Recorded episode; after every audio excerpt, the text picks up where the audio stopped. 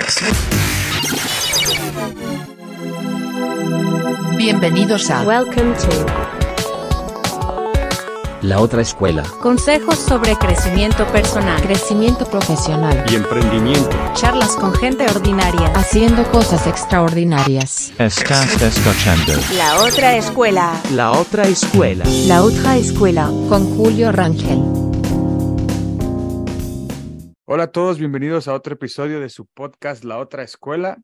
El día de hoy tenemos una gran invitada con la cual vamos a estar platicando de lenguas indígenas, especialmente el náhuatl, el desarrollo profesional en el área de comunicación. Vamos a hablar de su experiencia en el Mundial eh, de Fútbol que recientemente terminó el año pasado y un par de temas más. Eh, para eso hemos invitado a Lynn Pavón. Lynn, nuevamente muchas gracias por, por aceptar la invitación, por tu tiempo y cómo estás. Muchas gracias por invitarme, Julio, a este podcast, La Otra Escuela. Eh, qué padre eh, que haya espacios en donde se puedan compartir pues todas estas otras experiencias eh, fuera de las aulas. Sí. Qué padre poder estar aquí y pues un enorme saludo a todos los que nos van a escuchar o los que nos están escuchando. Perfecto, gracias, Lynn. Eh, digo, primero que nada, como te, como te logré contactar en Instagram, yo conocí de ti a través de las noticias del, mes de diciembre, en, el cual narraste eh, un partido, varios partidos de fútbol eh, en náhuatl de la selección mexicana. Me pareció bastante bien. Me animé a escribirte y la verdad contestaste muy rápido, muy fácil de, de, contactar y, y te agradezco el tiempo. ¿Cómo, cómo ha sido tu, pues por así decirlo, tu vida después de esa experiencia, Lynn? ¿Sí ha cambiado un poco?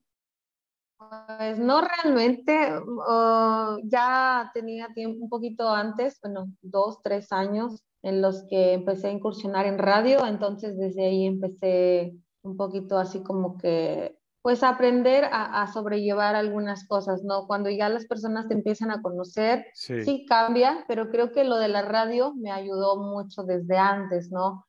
Ah, sí son más mensajes, son más personas que te buscan, incluso también se te abren oportunidades de trabajo. Creo que eso es lo que puntualizaría en tu pregunta, que sí Ya. se dan nuevas oportunidades de trabajo. Sí.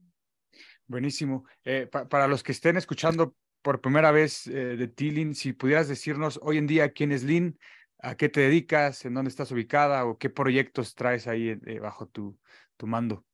Y yo soy Lynn Pavón, eh, tal vez muchos me conocen o me, me empezaron a conocer eh, por lo del Mundial. Eh, en, algunas, en algunas áreas, pues sí sonó mucho, sonó mucho el proyecto en el que estuvimos.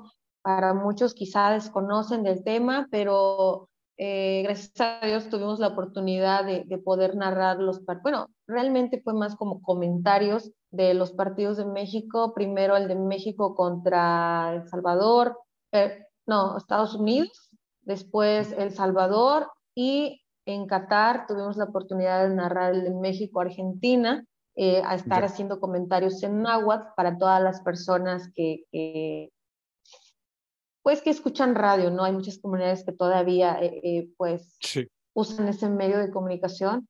Y pues Lynn Pavón ahorita está en varios proyectos más personales. Yo de profesión soy fotógrafa, entonces Ya. estoy en esa onda, traigo algunos proyectos por ahí que apenas están por comenzar, pero pues sí, Lynn Pavón es una persona común que ha tenido la oportunidad de hacer cosas que no imaginó.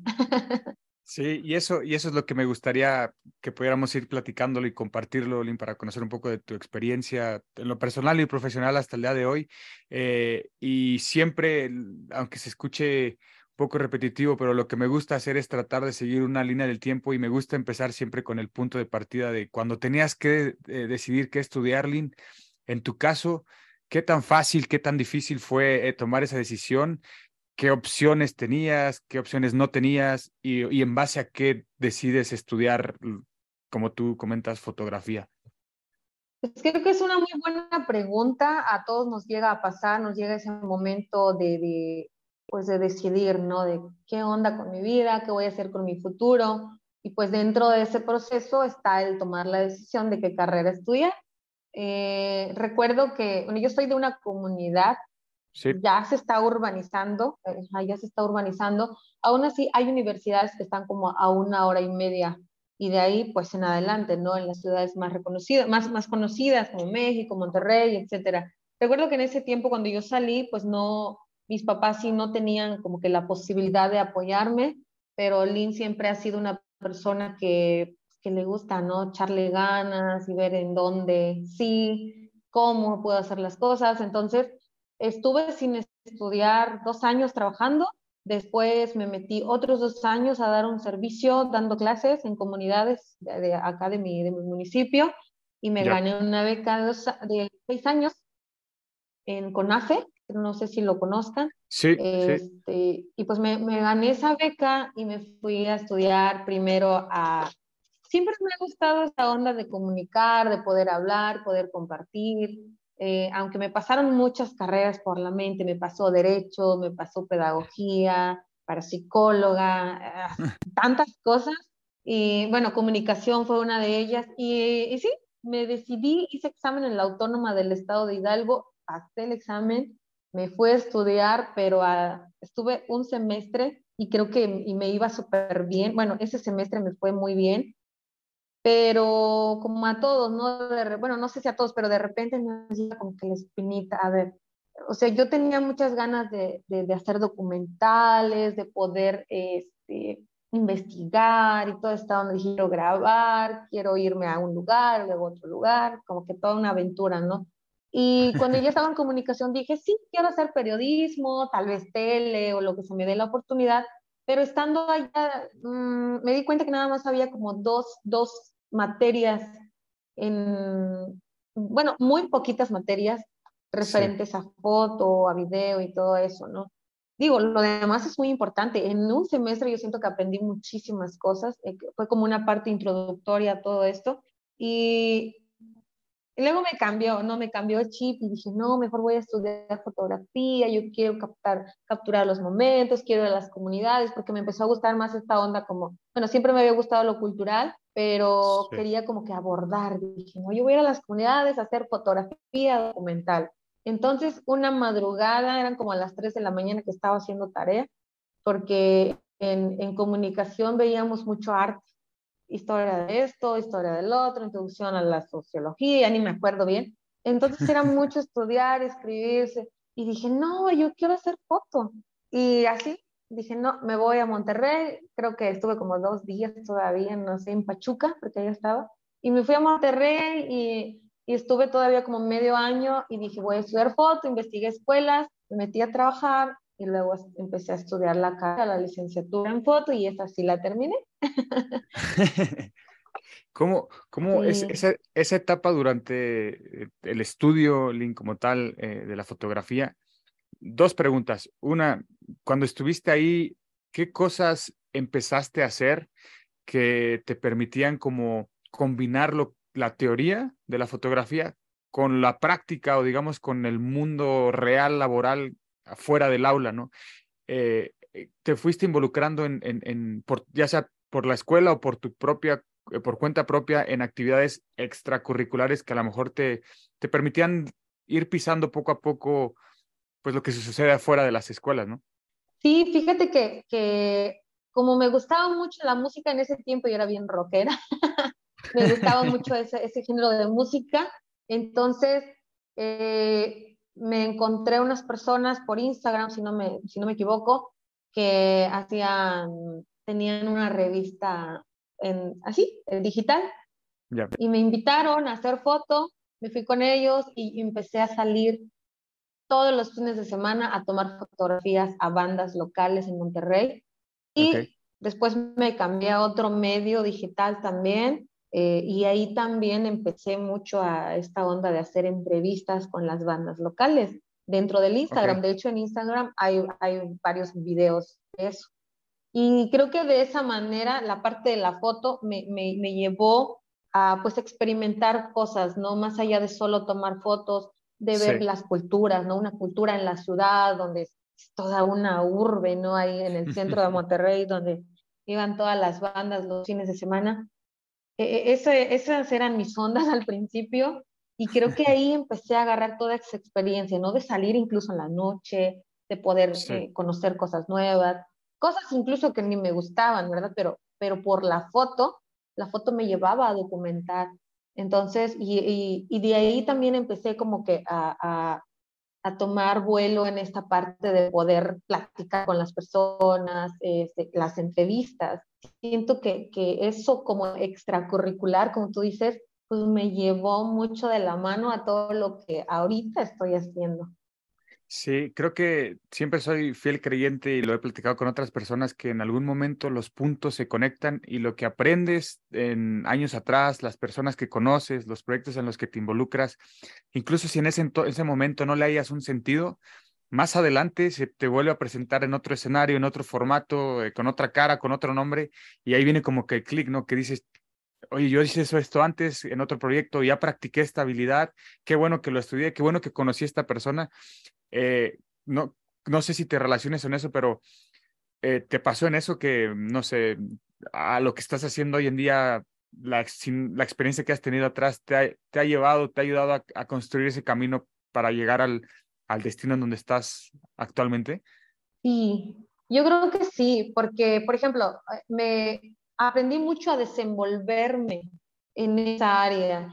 Este, te digo, el poder hablar frente a un micrófono, frente a una cámara, o sea, a muchas personas no le, una, no les gusta o, se cohiben o les da ataques de pánico, de, ¿cómo se dice?, escénico, etcétera. Y yo creo que todo, todas estas pequeñitas cosas, pues me hicieron quitarme ese miedo, ¿no? De poder hablar, de poder decir las cosas también como, muchos no pueden, ¿no? muchos no quieren atreverse o, por una razón u otra, no, pueden hablar, ¿no? Ajá, o, o, se sienten como que, ah, no, si digo esto, me van a decir esto. Y yo creo que aprendí esa parte de no tener miedo a hablar, o sea, siento, ¿no? O sea, ahorita como que con la pregunta que me hace recorro un poquito al pasado y digo, ay, ¿cómo me atreví a hablar con tal persona? ¿Cómo dices? Por ejemplo, en otro tiempo, hablar con Osvaldo Sánchez, que, que me lo topé allá en Qatar y estuvimos ahí en de medios. Acabo de ver una historia que subiste, sí. Ajá, y dije, en otro tiempo yo no lo hubiera ni saludado, ¿no? Y acá no, dije, no, yo le voy a hacer una pequeña, una pequeña charla y voy a platicar con él, ¿no? Y dije, esto aparte no, este, pues me sirve a mí de, de en, en, la experiencia, ¿no? En desenvolverme, en seguir aprendiendo, etcétera. Pero sí, sí creo que esa parte de desenvolverme, así esa palabra es la que he aprendido mucho o, aprendí mucho con todas esas experiencias que, que he estado teniendo. Pero tú mencionabas algo importante, que a veces tenemos ideas que parece que se, se van, pero al final siempre llega un punto donde conectamos, porque antes de cambiarme de, de carrera, en ese semestre nos dieron por ahí una, como que una invitación de que, ah, bueno, los que quieran poner un programa de radio, porque en la escuela, en la universidad había, bueno, creo que todavía está, que se llama Bulbo Radio, si no me equivoco. Varios compañeros dijeron, sí, vamos a poner un programa y esto. Y en ese momento me vino así como que, yo quiero poner un programa de radio en náhuatl. Sí. Y, y fue, dije, no, yo, yo lo voy a poner, aunque no me entiendan, les voy a ir hablando en español, pero yo lo voy a poner. no lo puse porque me cambié de carrera, pero fíjate cómo es la vida, ¿no?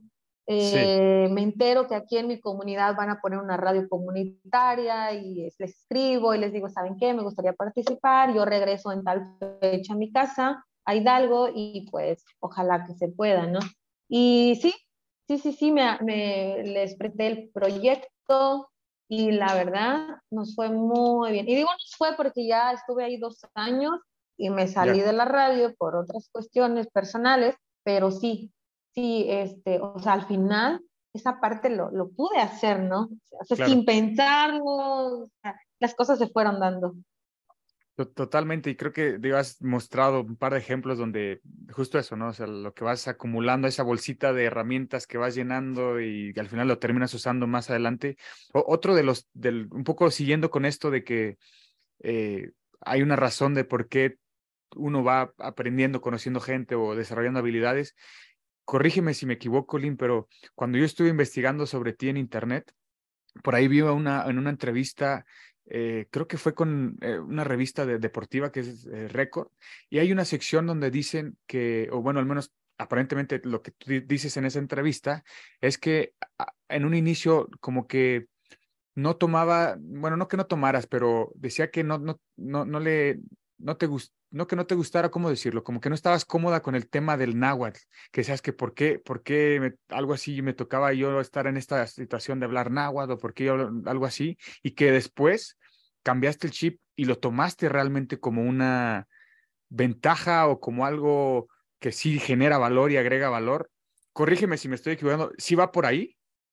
Va algo así, pero realmente lo, lo que yo les he compartido a, a los medios que se han acercado a, a mí es que creo que todos pasamos por esa adolescencia en donde sentimos que nada nos gusta y que yo Sí. quiero ser así, las cosas que vemos en los medios de comunicación, televisión sobre todo, películas, y Sí. no, que el hombre, que las personas blancas, que esto, o sea, las ver las ciudades ahí. En ese tiempo, pues yo no tenía la posibilidad como que de viajar todavía, estaba en la secundaria, y sí, pasé también por esa etapa de, de que te da pena, ¿no? De que, ah, pues yo soy indígena, mi piel es morena, es que yo hablo esto, y, y la discriminación de una u otra manera lo, lo sientes, ¿no? En diferentes experiencias. Entonces sí tuve esa etapa, pero como te digo, fue un, o sea, un giro de 360 grados así completo en mi vida. Llegó un momento en que dije, no,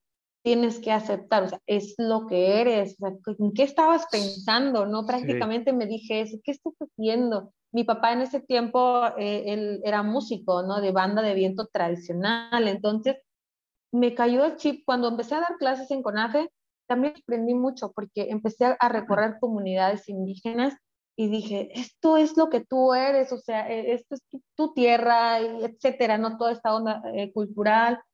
Y, y, dije, no, Lynn, o sea, incluso ahí todavía me llegaban como cositas, ¿no? Que, que me, este, me estorbaban acá, pero sí. lo acepté y, y, y tengo por ahí un recuerdo de que mi papá tenía que ir a tocar a un concurso de bandas por acá en un municipio y yo pedí permiso y dije, no, yo tengo que ir a ese lugar. Y en ese momento yo me di cuenta que también que, que realmente yo ya había cambiado el chip, ¿no? A todo eso, porque dije, no, yo tengo que ir a, a, apoyar a mi papá, porque incluso me llegó a pasar esa parte, ¿no? De que, ah, es que mi papá es así, es que mi mamá es así, se viste así, sí. y no. Entonces, cuando yo me di cuenta de todo eso, de lo que realmente somos los, los indígenas, eh, y dije, no, o sea, estabas mal, ¿no? Y de ahí claro. empecé mucho más, con mayor profundidad, dije, no, yo tengo que abordar estos temas, yo tengo que sí. hacer para visibilizar, y empecé ahí a buscar maneras de cómo desde mi persona o desde lo que me gustaba hacer, poder darle realce a, al tema de mi lengua, de, de, mi idioma, porque es idioma, claro. este, el náhuatl, y todo, todo lo de la vestimenta, la comida, la geografía, todo, ¿no? Todo lo de las comunidades. Entonces, creo que fue ahí, en, esos tiempos, en donde pues, yo acepté y lo abracé, o sea, abracé lo que soy y dije, es que esto es lo que eres, tienes que amar, o sea, ¿cómo puedes querer hacer cosas queriendo ser otra persona? No se puede. Entonces, estoy enamorada de lo que soy ahora, o sea, sí, sí, sí, ajá, o sea, estoy orgullosa de lo que mis papás son, los que mis abuelos eran, todavía tengo una abuela, pero sí, eh, sí fue un cambio muy, muy grande dentro de mis pensamientos, ¿no? En ese sentido.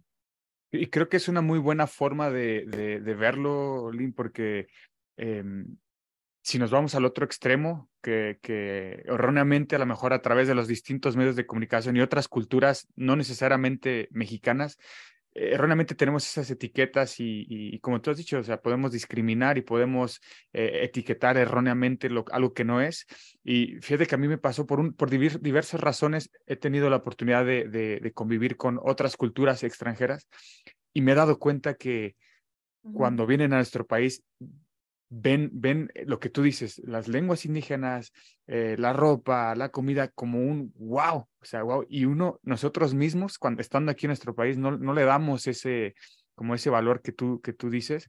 Eh, me, me, gusta mucho que tengas este rol ahora de tú, tú darle esa visibilidad y ese valor o, cambiar esos paradigmas que erróneamente pudiéramos tener, ¿no? Eh, siguiendo sobre esa línea, Lynn,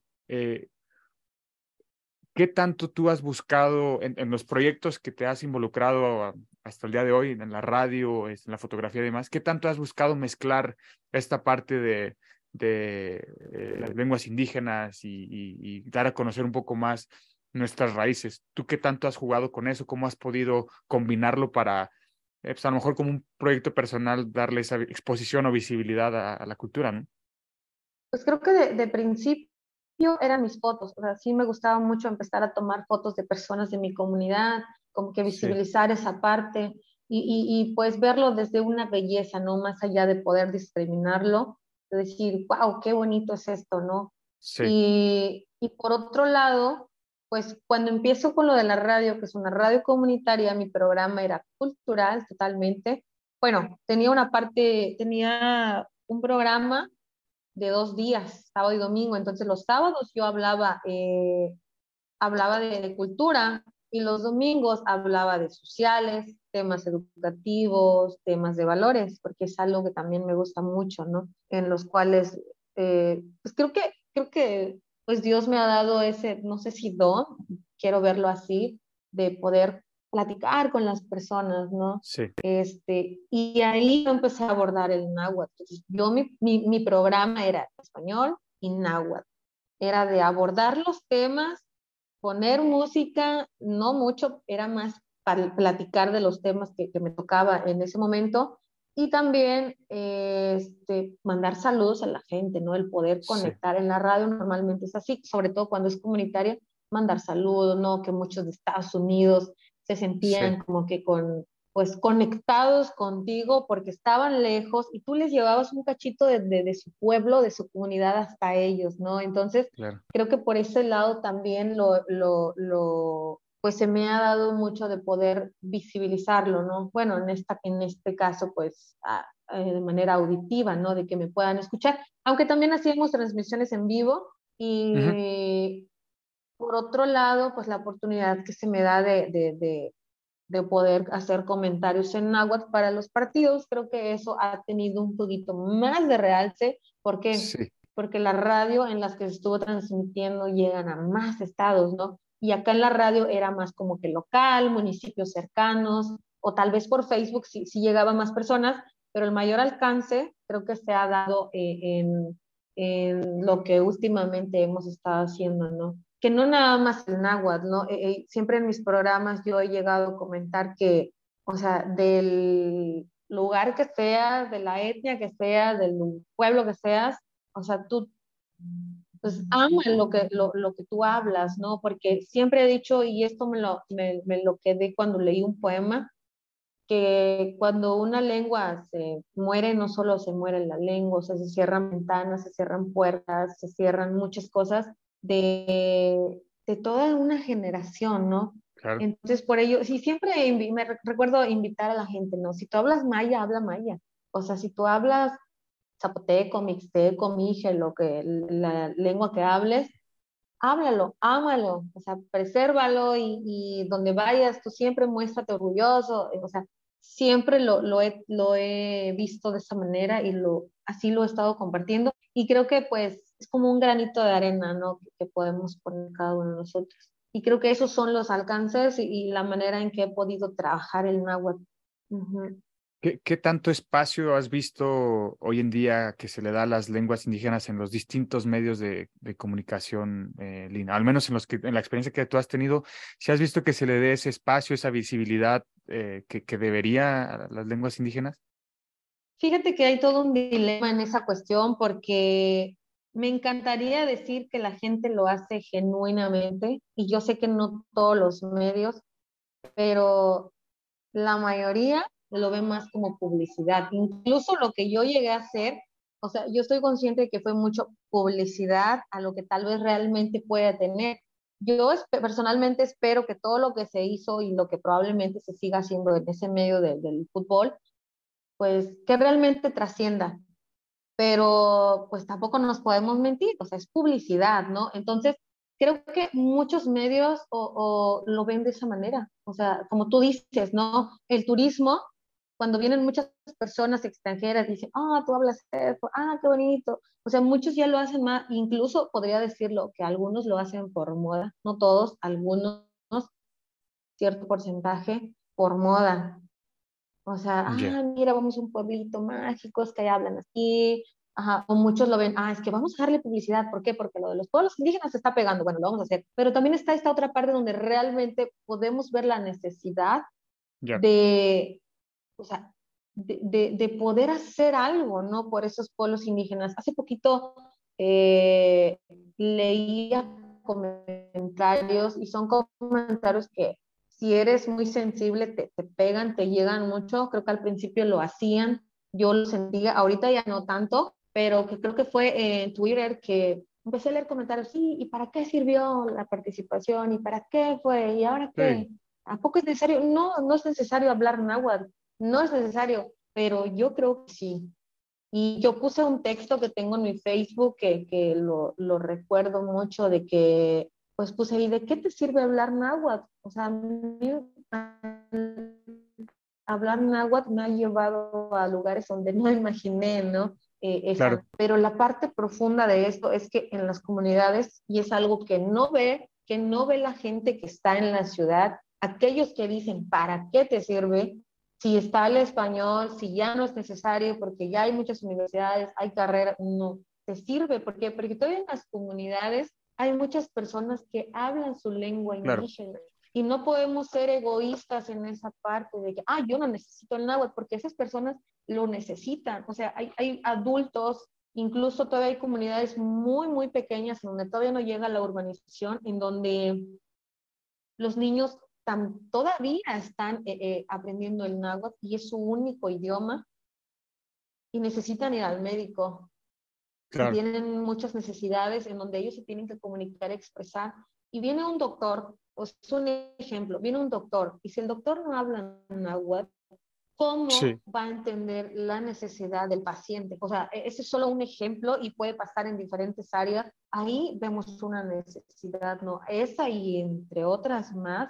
Y, por eso digo, no, no debemos ser egoístas, o sea, tenemos que pensar en esas personas que todavía hablan náhuatl, o todavía hablan mayo, o todavía hablan zapoteco, etcétera. Entonces, creo que es esa parte en donde nosotros tenemos que, como que poner mucha atención. Y me decían muchas cosas, o sea, decían, es que por qué, es que para qué, es que nada más estuvo comentando, muchas cosas, pero que al final a mí me impulsan mucho más, a mí me motivan más, porque así como unas personas opinan esto, y siento que realmente podemos cubrir algunas necesidades, no podemos hacer todo, pero si Dios nos da la oportunidad de poder ayudar en esto o poder levantar o visibilizar algo, pues hay que aprovechar los medios también. Entonces, realmente lo del fútbol yo lo he visto como un pretexto para poder llevar esta importancia de las lenguas a otros, pues a otros lugares, a, a, otro nivel, ¿no? Y, y, creo que creo que haces haces bien, como tú le dices, tú digo, sea la razón que sea, pero que se te haya presentado la oportunidad y que la aproveches es lo mínimo, lo mínimo que, que podrías o deberías de hacer. Aparte, leía por ahí que entre, hay entre 7 o 9 millones de, de, personas en México que hablan lenguas indígenas. Entonces, hay, hay, un, hay una, como tú lo dices, ¿no? hay una necesidad eh, real. Que, nosotros no la, no la veamos no significa que no existe, eh, pero creo que me gusta mucho que al final tú eres la menos culpable de esa oportunidad y tú lo que hiciste fue aprovecharlo y creo que por ahí, por ahí debes, debe ser siempre y esperemos que se vayan presentando más. Eh, hablando de esta, pues de esta oportunidad que se presentó, Lin, si nos puedes platicar cómo, cómo surge ese proyecto de, ir a narrar partidos o, comentar partidos en, en náhuatl, ¿cómo, ¿cómo se da el acercamiento o, cómo surge el, el proyecto? no sé si podemos mencionar marcas, Ah, tú dale, yo no tengo, no hay compromiso con nadie.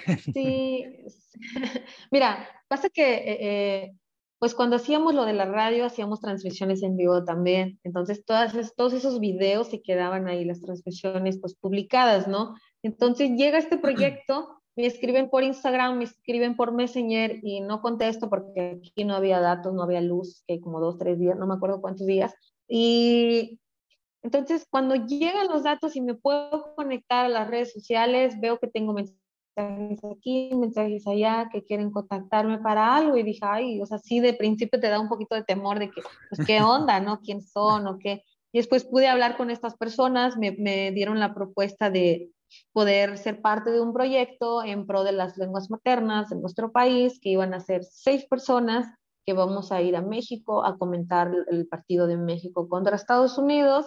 Y dije, ah, me están choreando, ¿no? De principio, sí, sí lo llegué a pensar, pero, pero pues como toda, no sé, y dije, no, voy a checar.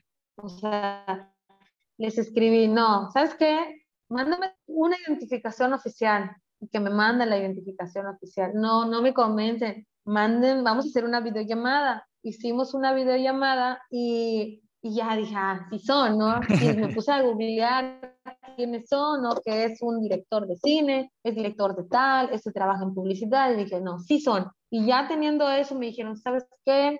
Este proyecto sí, vas a, vas a dar apoyo también para tus viáticos y todo, y un pequeño apoyo para ti vas a tener que comentar en náhuatl, etc. Y el proyecto se hizo uh, por medio de casting, ¿no? Se fueron al estado de Oaxaca porque las otras cuatro, las otras tres, tres o cuatro lenguas, este, son de Oaxaca, el mije, zapoteco, mixteco y chatino, los este, pues son de Oaxaca, en un mismo estado, imagínate, cuatro lenguas en un mismo estado, ¿no? Y mi otro compañero, bueno, en Oaxaca hicieron casting y fueron cientos de personas, o sea, muchas personas a hacerlo y ahí salieron los cuatro.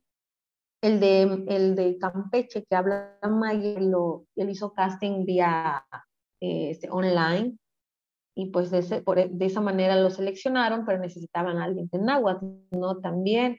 Entonces, una de las personas que, que, creo que fueron seleccionadas también dijo, yo conozco una persona que habla náhuatl, vamos a ver. Y se fueron a redes sociales, buscaron contenido mío y pues por ese medio dieron con mi cuenta y por ahí se hizo todo el conecte. Entonces, pues todo ese trabajo que había hecho ya atrás, ¿no? Como que dos años, eh, pues sirvió para que vieran. Pues me dijeron, me comentaron, yo no sabía nada de esto, me lo comentaron cuando ya estábamos allá, cuando ya empezamos a profundizar, a, a tomar confianza, ¿no? Con los compañeros. Dije, es que nos gustó cómo, cómo hablas, o todo, ¿no? Tu dicción, que cómo piensas, etcétera. Cosas, ¿no? Que, que luego te dicen. Y, y pues de esa manera me contactaron y así fue como empezamos.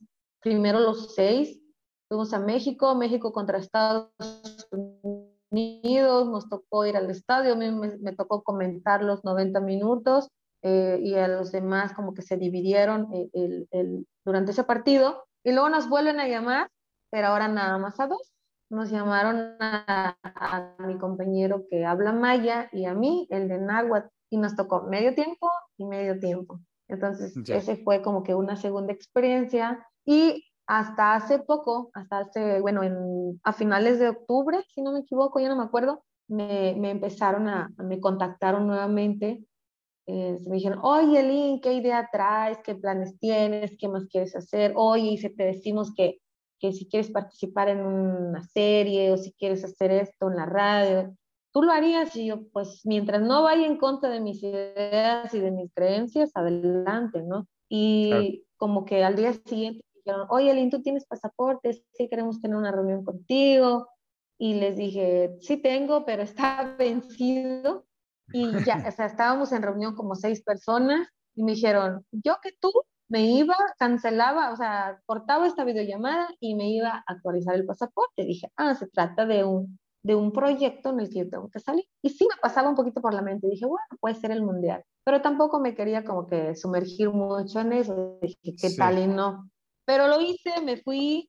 Esa tarde empecé a mover todo para, para irme a, a la capital y actualicé mi pasaporte. Al día siguiente estaba de regreso nuevamente bueno, dos días después, y ya hicimos reunión y me dijeron, no, se conectó la, la, la directora de publicidad de Corona y me dijo, ¿sabes qué, Lynn? Tú has sido seleccionada para ir a Qatar y nos gustaría que fueras a hacer los comentarios en náhuatl para darle seguimiento al proyecto.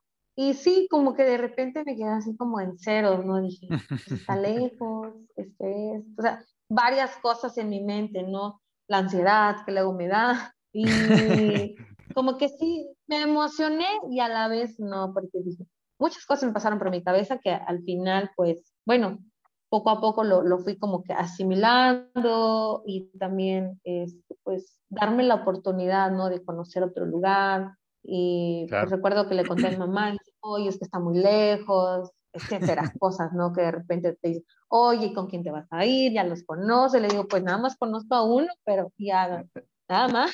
Pero, pues, sí, y pues yo soy creyente, soy cristiana y recuerdo que le dije a Dios, le digo, Dios, si esto es algo que viene de ti, que yo encuentre mi pasaporte, porque la verdad no sabía ni dónde lo había dejado. Y me dijeron, si, lo si no lo tienes, tienes que ir a no sé qué lugar a sacar un papel y con eso tienes que ir a, a relaciones exteriores. Bueno, allá en la capital y dije, no, me va a ser todo un rollo. Y me dijeron que ya tenía que tener el papel, ¿no? O el pasaporte. Eh, entonces todavía no me habían dicho nada. Entonces llegué a mi casa y empecé a buscar y dije, Señor, si esto viene de ti, por favor que encuentre mi pasaporte. Y después de, de hacer esta oración, estaba mi pasaporte entre tanto papelerío que tenía.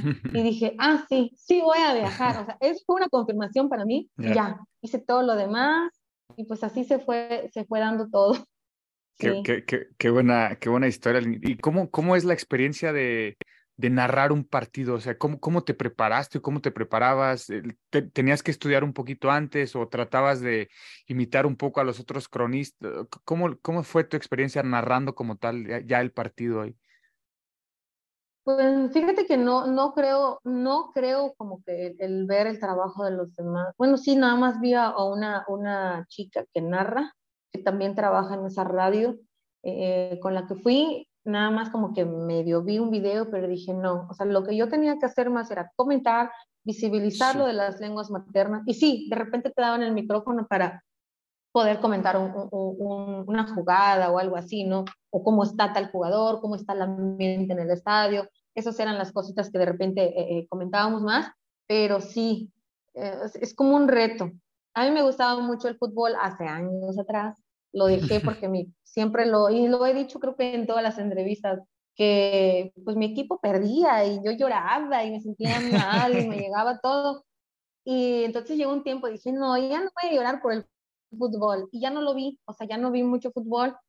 Sabía a los equipos cómo iban, pero por las noticias o así, pero de verlo como tal, no. Entonces me tuve que volver como que a, a sumergir en esa onda de, bueno, voy a ver quiénes jugar, cómo va Argentina ahorita, cómo viene este equipo. Entonces, poco a poco dije, no voy a hacer que me hagan una pregunta y yo no sepa, ¿no? Entonces es eso, volver a, a investigar palabras que en el náhuatl no se usan normalmente, ¿no? ¿Cómo se dice balón acá? Y al final yo, oh, bueno, sí, sí mencioné balón en náhuatl, ¿no? Pero hay una comunidad donde lo dicen así, una comunidad lo Ya. dicen así, o sea, siendo el mismo náhuatl, ¿no? Tiene diferentes variantes, creo que 35, si no me equivoco, aprox. Y, por ejemplo, el gol, varios me decían, ¿cómo vas a decir gol? Yo prefiero decir gol, gol, o entró el balón en náhuatl, para que la gente me entienda, porque sí, muchas comunidades no, o sea, la palabra gol no tiene una traducción como tal, Claro, solo se describe la acción del balón. Claro, Entonces, ya. preferí gritarlo gol, porque sí me tocó un gol a mí, pero en México, no me acuerdo si contra El Salvador, no me acuerdo en qué partido, sí me tocó gritar un gol. Pero sí, o sea, fue también una investigación. ¿Cómo se dice esta palabra? O sea, aquí en el pueblo casi no la usamos. Tuve que investigar con maestros que hablan náhuatl, con personas de otras comunidades, y, y sí tuve que hacer una, una, una investigación previa, pero sí, sí, o sea, al final, como que era los nervios, pues estuvieron ahí, ¿no? Todo el tiempo, porque pues eran, era un lugar mucho más grande, mucha Sí. gente nos iba a escuchar, y aún así recibimos críticas, entonces, bueno, Sí, así pues- son las cosas en los medios. Sí, no, digo, ya con el simple hecho de estar eh, allá, Lin, y darle, dar, darte y darle una, una exposición tan, tan grande a las lenguas indígenas es ya es un logro bastante bueno. ¿Qué fue, lo- qué fue lo que más te sorprendió de tu experiencia en Qatar? Que dices, esto nunca, esto no me lo imaginaba que fuera así. eh, ¿qué fue lo que más te, te impactó por allá? Pues primero que no me imaginaba que iba a viajar hasta allá. O sea, eh, también la, toda la trayectoria de aquí hasta allá, el vuelo a Londres y de Londres para allá, muchas horas de viaje, yo iba gripada, con dolor de garganta, fui, me fui enferma, pero allá me curé. este, pues toda, toda esta parte, eh, yo creo que el, el, el, idioma, ¿no? De allá, o sea, no entendía nada. O sea, había personas que no hablan inglés. Yo no lo sé hablar, pero entiendo palabras, como que de repente me armo mis oraciones. Por los libros igual, no me pongo a leer y pues le entiendo, pero dije, no, tampoco hablan inglés. Entonces batallé mucho en esa parte y, y, fueron como que cosas muy contrastantes que vi. Uno, el idioma, la manera en que se visten las mujeres. Al principio yo pensé que, se que las cohibían o, la, o, o, o no les permitían muchas cosas. Hace poquito empecé a ver documentales en donde, pues ya, o sea, ya, ya vi, aprendí cosas nuevas, ¿no? También, ¿no? Que las mujeres sí pueden estudiar. O sea, yo creo que depende de la zona en la que estés también, ¿no? Entonces vi todos los edificios enormes, pero también me dio curiosidad en que, por lo menos en donde estábamos, no vi, eh, ¿cómo te digo? No vi pobreza en el lugar en el que fuimos pero estoy consciente de que hay zonas allá, por eso, en esos países en donde realmente también hay mucha necesidad, ¿no? Entonces, pero como un mundial, pues, o sea, un mundial fue, fue, pues, hecho en un lugar así, ¿no? En donde tuvieron que construir este, el estadio, el, creo que el 74, 974, no me acuerdo, eh, se, me va, se me va el número, este, lo tuvieron que hacer nada más para todo ese evento que hubo, ¿no? Entonces, todas esas cosas, y que hay mucho dinero, y que el petróleo, que las perlas, o sea, todos esos mm. temas, ¿no? Que de repente te pones a investigar, pero sí, y, pero creo que lo que más me, me llegó fue hasta que me fui al museo, al Museo de Qatar, y ahí vi cómo, cómo Qatar fue, o sea, de, de vivir en, en, en, el desierto, de vivir eh, eh bajo estas, eran como techos de, de, cuero con palos, así como que tipo cuevas, pero hechos con, con, cuero, de, de, que tenían que buscar la comida de cierta manera, pasaron, pasaron a ser un lugar muy rico, ¿no? Con, con, la economía acá, ya sabes, y ver los edificios. Cuando yo fui al museo dije, wow, o sea, eso fue con lo que más a mí me sorprendió, ver cómo crecieron, ¿no? Cómo empezaron a aprovechar el, petróleo, las perlas y toda esta onda, así. Por lo que yo entendí, crecieron muy rápido. Entonces, creo que eso también fue, esa fue una de las cosas que, que me, que me, pues que me, ¿cómo se dice? Que me impactó. movieron mucho, ¿no? Que me impactó, exacto. Sí, sí, sí Buenísimo. Ya, ya, ah, digo, antes ya para de pasar ya a la última parte de esta charla, me, me gustaría preguntarte algo, eh, y es sobre qué, tan, me imagino que es como cualquier idioma, pero qué tan complicado es, es aprender una lengua indígena. Bueno, en, tu caso, en este caso, náhuatl, ¿qué, ¿qué tan difícil es aprender náhuatl? Híjole, yo creo que lo mismo de difícil que como a mí se me está haciendo ahorita aprender el inglés. Primero, debes de tener mucho interés para poder aprenderlo. O sea, creo que eso es lo principal, porque a mí me pasa mucho, he tenido muchas oportunidades de tomar inglés y las he desaprovechado. Y por eso te digo, creo que lo principal es tener interés y después tener mucha disciplina. Sí. Y otra de las cosas creo que sería el poder eh, pues interactuar con personas nativas, ¿no? Y por ejemplo, yo ahorita estoy, estamos en cursos de inglés este, con una maestra de México que no es nativa, pero habla muy bien el inglés y se me está dificultando mucho, ¿no? Entonces yo creo que, que sí tiene su dificultad, pero depende mucho de la disciplina, del interés que tengas y pues yo creo que más que nada eso.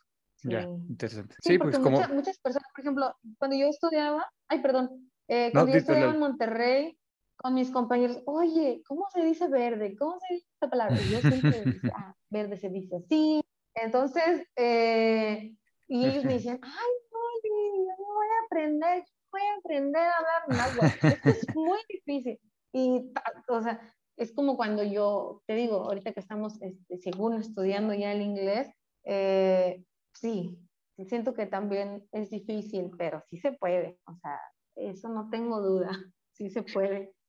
Claro, no, como dices, como cualquier, cualquier idioma, ¿no? Disciplina, constancia y interés, ¿no?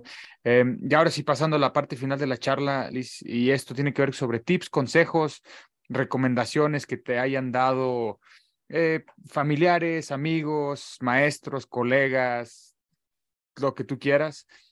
imagina que, que, nos están escuchando más jóvenes que, que se interesen en desarrollar en, en temas parecidos a los tuyos, también les interese eh, fomentar y dar a conocer las lenguas indígenas, nuestras raíces. Si tuvieras que resumir tu experiencia profesional hasta el día de hoy en tres tips, en tres consejos, ¿cuáles serían?